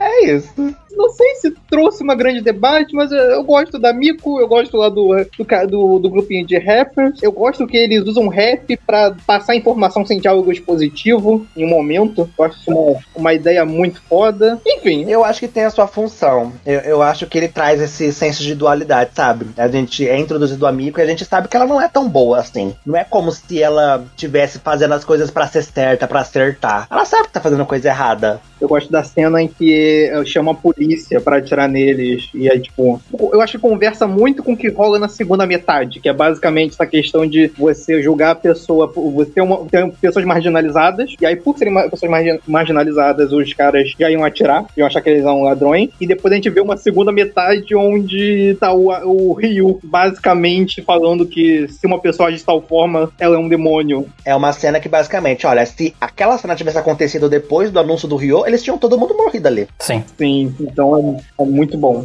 Mas, cara, eu acho a Miko importante, principalmente em contraste com o corredor. Porque eu acho que a Miko entra em contato com as questões dela e consegue se controlar e resolver e ficar do lado dos humanos. Enquanto esse cara, por mais que em algum momento ele tenha aceitado ser ajudado pelo Akira, eu entendi que ele, ele amava e ele matou matou o outro corredor que era melhor do que ele, e ele parece ter algum tipo de questão com a homossexualidade dele, e ele prefere estar do lado dos demônios que ele acredita ser mais forte. E junto com isso, ele não entra em contato com essas questões dele é que ele é narcisista, né? Ali ele é um retrato narcisista de um Devilman. É isso. Ele tá ali por ele. E oportunista também. É que vai estar tá do lado de quem ganhar e whatever. Então acho que é isso, né? São esses dois lados. Quem vai pro lado do humano, quem vai pro lado demoníaco. Eu acho uma dualidade legal que estabelece entre esses dois personagens. E é isso. É, agora do episódio 10, vamos lá. Eu acho que aqui é onde tudo deságua, onde tudo vira aquilo. Vira o Evangelion. O ciclo se fecha. Pra iniciar isso aqui, eu acho que esse episódio ali na animação do Yuasa é o que mais parece um Battle Shonen. Tem o grupinho ali lutando contra eles, aí vem uma trupe de, de Devilman, e aí eles vão se confrontar, estão num, num, ambiente apocalíptico, é raios e trovões pra cima e pra baixo, é vulcão entrando em erupção, e é uma loucura, e é... Sabe uma coisa legal disso? É porque a abordagem que o Yuasa fez foi uma abordagem tipo, muito foda comparado com... Não comparado, né, mas foi, uma, foi um, um caminho diferente, muito gostoso. Porque no mangá, essa luta, ela não acontece. Ou melhor, ela não é mostrada. Tem uma página gigante, dupla, que tem uma narração meio que como se fosse um livro. Então fala, os ventos sopraram, montanhas foram destruídas, mares se abriram. Mas em si, em si mesmo, é só uma uma grande pintura, digamos assim, do Satanás enfrentando lá o, o Amon. E, tipo, é muito legal no mangá. Mas ver, tipo, a abordagem do Yuasa, tipo, de fato mostrar como foi essa luta, foi, tipo, um bagulho muito foda. Então ficou, tipo, as duas experiências para mim ficaram muito, muito legais. Principalmente ver lá o lance do diálogo expositivo lá do, do diabo sobre demônios tinham que se matar, se comer e roubar as partes dos demônios. E a gente vê o Amon usando isso na luta. Só muito foda. Que bom que isso aqui tá gravado, porque nunca mais o Vitor vai falar isso na vida dele. Eu adorei a abordagem do Yuasa, eu tô até tremendo aqui, eu não tô bem. Mas eu gosto de Devil May Cry Baby, tá? Ressalta. E tanto que tem, eu acho que uma outra parte também que é uma alteração que o Asa fez que foi muito, muito acertada, é literalmente na cena final, o encerramento dessa luta, né? Em que né, a gente tem essa clássica cena, né? Do Amon, né? Do Lucifer deitado, com a Kira do lado, e né, a gente tem esse longo diálogo do, do Rio, né, barra Lúcifer, falando né, sobre a humanidade, Deus, etc. E quando você finalmente percebe né, que o Akira tá morto, é literalmente a parte que o mangá se encerra, né? A gente só tem esse zoom afastado da parte superior do Akira, o Ryo sentado olhando para ele e as luzes descendo, né? Tipo, começando a descer, né? Dando a entender de que ele vai morrer, mas que o Ryo conseguiu cumprir o grande objetivo dele, né? De que ele conseguiu cumprir o grande propósito de vida, fim de mangá. Mas no anime, depois dessa cena, quando o Ryo percebe, né? Ele se senta e ele olha pro Akira, a gente tem um outro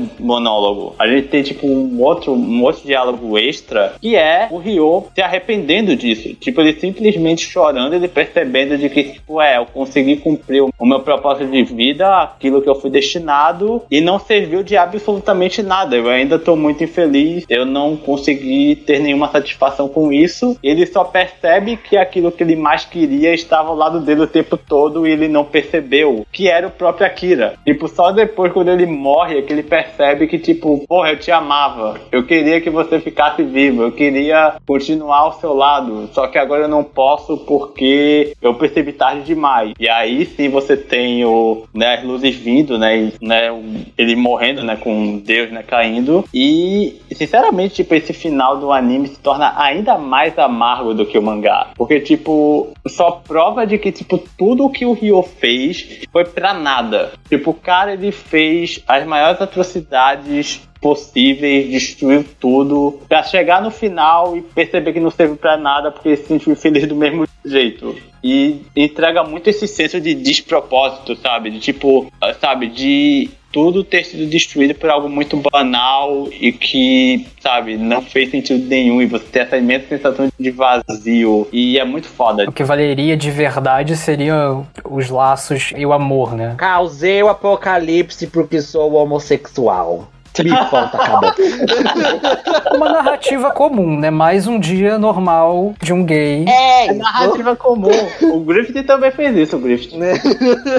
Uma coisa que eu acho legal da adaptação em anime é que no anime fica meio ambíguo o que acontece no planeta. Porque, tipo, no, no mangá, não são exatamente meteoros que estão destruindo a Terra, são anjos. Só que eles vêm dentro de umas de uns círculos, de umas cápsulas com letras, não sei dizer. Mas são literalmente anjos que estão descendo. Tanto é que na página final do mangá tá o Ryu, tipo, meio que encarando o Akira. E no fundo você vê lá os anjos com braços cruzados chegando. No anime, até tem umas dicas disso, principalmente no começo, mas fica muito ambíguo se é, tipo, de fato, são anjos descendo para espancar Satã, ou se são, tipo, meteoros limpando a Terra para recomeçar tudo de novo, que nem foi na, na antiga vida de, de Satã, né? Na antiga, na, na, última vez que ele tentou desafiar Deus. Isso ficou um toque muito, muito legal. Eu gosto também porque até quando isso acontece a primeira vez, né? Que é quando os humanos estão lutando e dizem que eles vão soltar lá uma bomba nuclear, acontece, desce um anjo também impede aquilo de acontecer. Isso acontece no mangá também. Aí, aí eles meio que não sabem se foi realmente uma bomba nuclear, o que, que tá acontecendo, aquele fenômeno, aquela luz ali. Eles não sabem se é alguma arma biológica e coisas do tipo. Mas é um anjo. É tipo,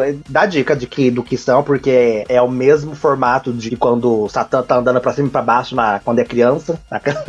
então, é, não é como se falar assim, ai meu Deus, uma coisa nova. Não, gente, é só pensar um pouquinho, olhar, assim, olha. E ele é um anjo, né, gente? Querendo ou não, o Lúcifer é um anjo. Ninguém liga liga pra mitologia de Devilman, porra. Mas enfim, eu, ia fazer uma pergunta diante disso tudo que a gente falou agora. Vocês acham que o final de Devilman Crybaby, vocês podem falar o que vocês acham, o que vocês sentem. O final de Devilman Crybaby é pessimista ou, sei lá, negativo ou é otimista, positivo? Eu acho que. É porque assim, eu queria até. Rapidinho, eu, deixa eu falar rapidinho. É, antes de. Eu acho que um, um ponto referente ao final, que também esbalda um pouco nessa tua pergunta, é que é uma história trágica. Eu acho que não chega a ser pessimista e nem positiva. É uma história trágica é, que tem amor nela. E eu acho que isso é interessante porque é uma história de amor, né? O, o Satan amava o Akira, mas ao mesmo tempo, mesmo tendo esse final trágico, eu não sinto que é algo triste que nem a gente vê em outras obras onde os personagens morrem no final, como é, por exemplo, outras obras que já falamos aqui no CDM, que eu não vou falar por ser spoiler dela, é, mas que vocês devem saber qual que eu tô falando. Enfim, eu acho que coloca os personagens num ponto onde a gente já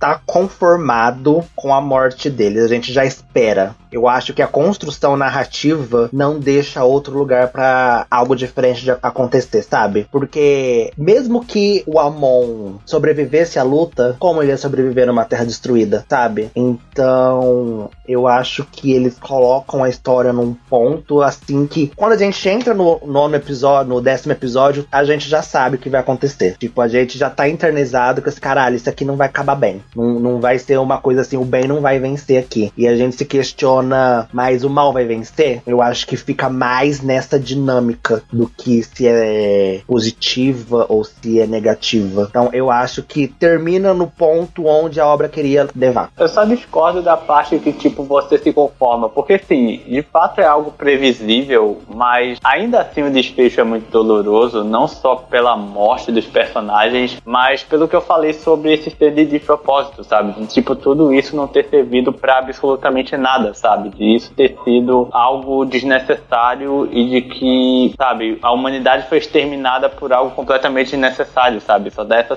de vazio e que, honestamente, pelo menos para mim, eu me senti bem triste vendo esse final, sabe? Tipo, ele de fato para mim não deixa uma grande brecha, sei lá, ele não tem uma mensagem muito esperançosa. Claro, você pode considerar de que, tipo, todo fim significa um começo, então, tipo, talvez possa ter tido a chance de, sei lá, surgir uma nova raça de seres na, na Terra, mas a primeira sensação que eu tive até foi, foi ficar bem triste com esse final. Assim, tipo, eu, eu me senti muito vazio vendo esse final, porque justamente porque ele não tem uma mensagem, sabe? Tipo, eu acho que mesmo se tipo mal ganhasse, eu acho que seria menos triste, sabe? Porque pelo menos você saberia que foi algo proposital, sabe? De que foi algo intencional por parte de alguém. Só que não acontece nem isso, você só fica muito frustrado, sabe? Você só fica muito indignado mas ainda assim é um final incrível e eu acho bastante fantástico, sabe? Eu, eu, eu, gosto bastante do final também. Eu, eu só digo mais o ponto de eu acho que a gente se conforma é porque no episódio 9 a gente já, já dá o tom da, da, do final, sabe? Eu acho que ali no episódio 9 a gente não espera mais nada de. A gente, não, a gente perde a esperança ali junto com o Akira. Eu acho que a audiência tá ali com o Akira, sabe? Quando ele perde as esperanças, a gente perde também. Você sabe qual é um exemplo? Eu senti essa mesma sensação sua lendo o mangá. Tipo, quando eu li o mangá, eu realmente eu, eu senti senti essa exata mesma sensação sua, sabe? Eu fiquei conformado, porque como o mangá se encerra com o Ryo apenas normal, sabe? Com essa postura muito sóbria e conformada, de fato é algo que você previa e é o desfecho que você esperaria mesmo, sabe? Sim, o Ryo venceu Akira, foi isso. Mas esse diálogo extra que o Asa coloca no anime é o que faz ter esse tom ainda mais desolador ainda, que agrega mais. Eu acho que ele tem um tom pessimista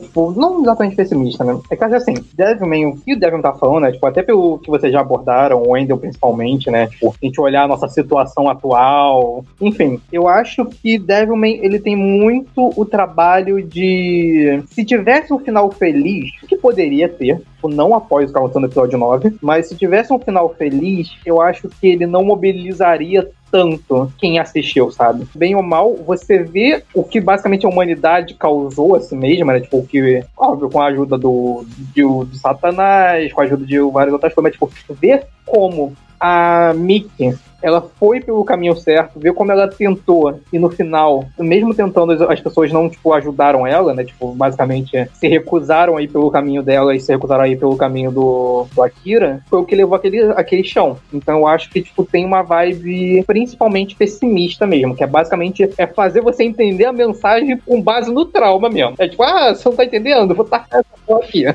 traumatizar você. É isso aqui que vai acontecer com o mundo, olha. Exatamente. É a mensagem. Quer acabar com o conservadorismo? Mata todo mundo e começa do zero. é não tem diálogo. O, o, o Lucifer no final ficar sozinho, tanto no mangá quanto no, no anime, né? Eu acho que tipo, é uma mensagem muito foda, tá ligado? De basicamente, tipo, ok, ele venceu, mas não sobrou nada pra ele. Então, você não tá entendendo pelo bem, você vai entender pelo mal. Toma um trauma, vai pro psicólogo após assistir o episódio 9. Ganhou, mas não vai levar. Exato. Venceu e não vai levar. Venci porque a bola é minha, sabe? Exato.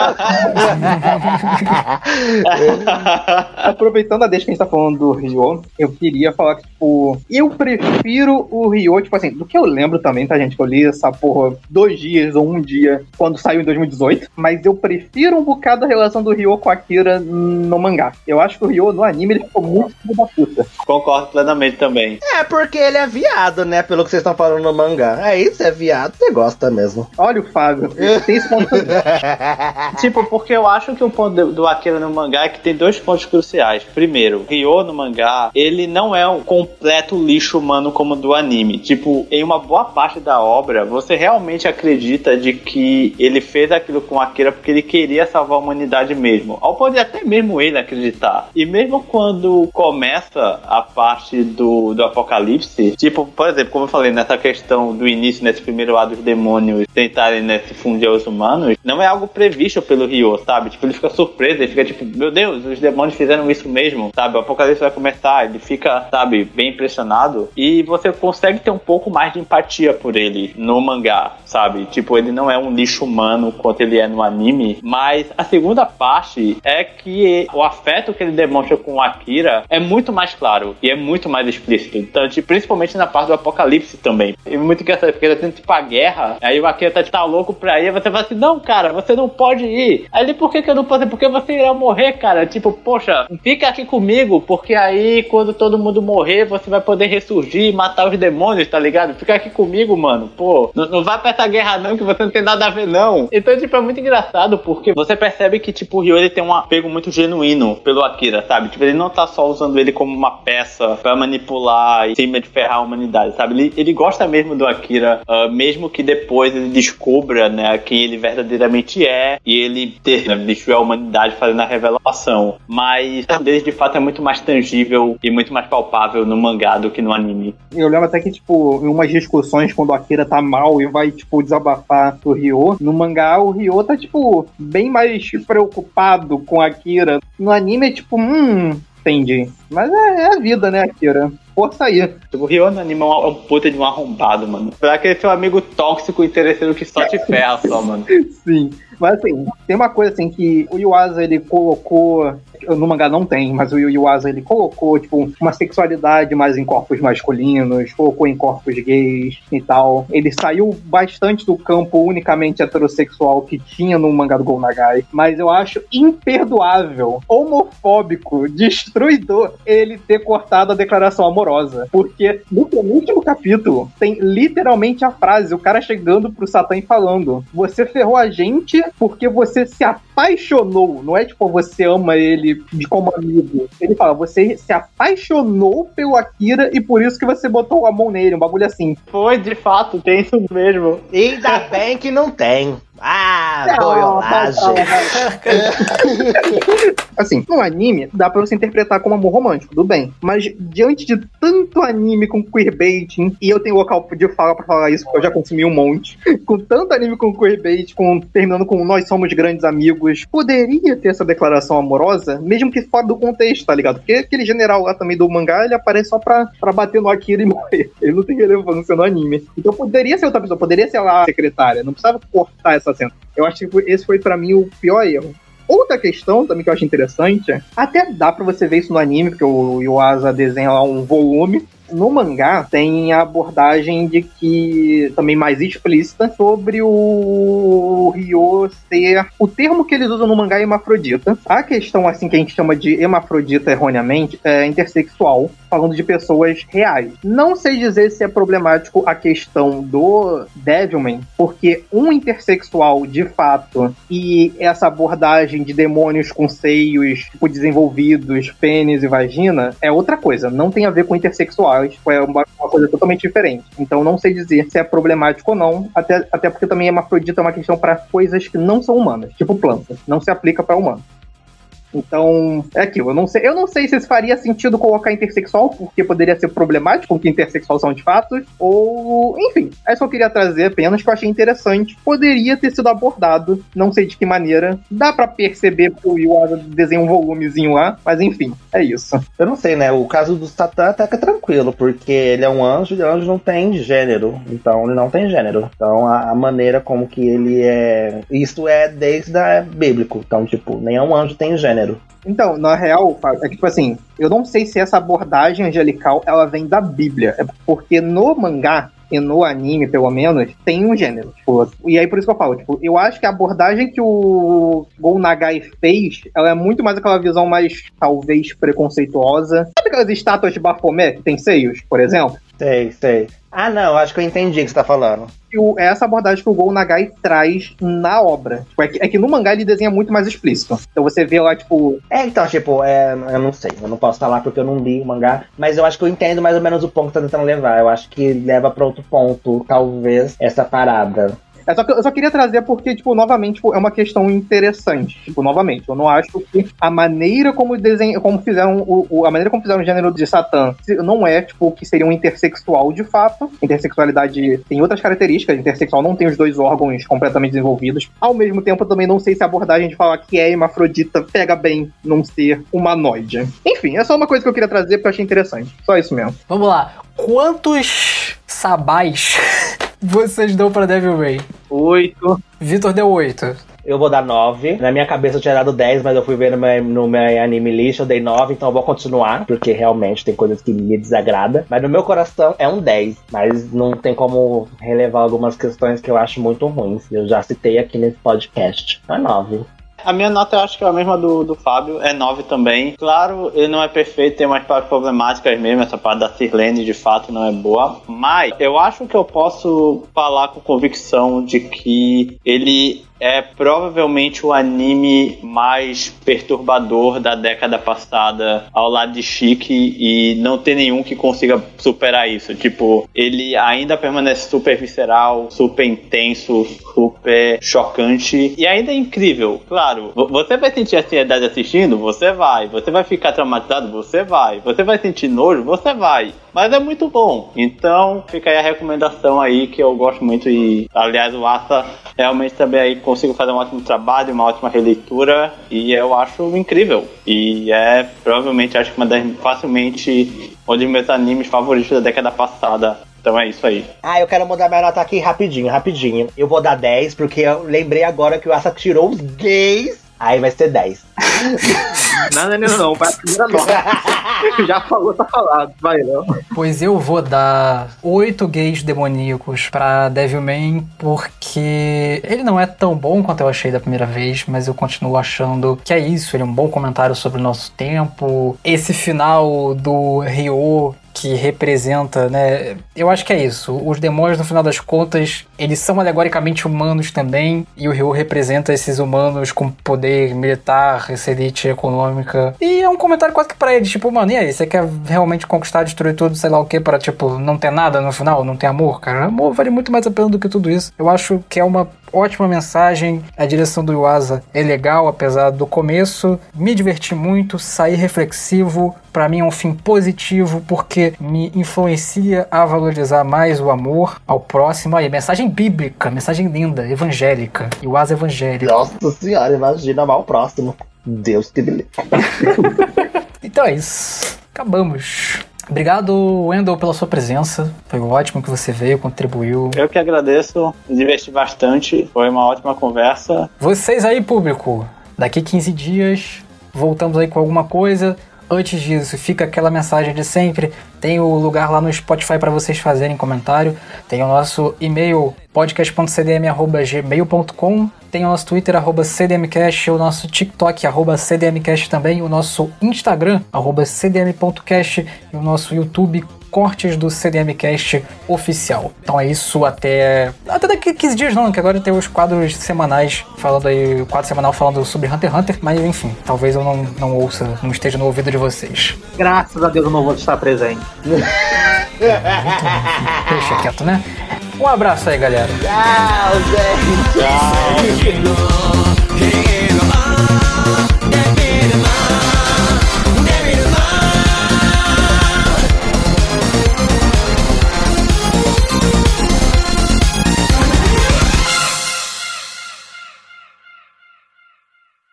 E deveria ter o, a declaração no anime. E o Asa, você me paga. Botou um viado só pra morrer lá. Com certeza, cara, deveria, concordo muito. A declaração de amor de boiolas. Pra principalmente o pessoal saber que já tinha gays em mangá desde a década de 70, mano. Vocês viram? Nos anos 70 já existiam essa corja. Já tinha essa corja nos anos 70. Tá achando ruim, vai reclamar com o Gonagai, cara. Gonagai inventou o gay japonês. Não tinha nenhum gay antes dele. Este podcast foi editado por André de Carvalho.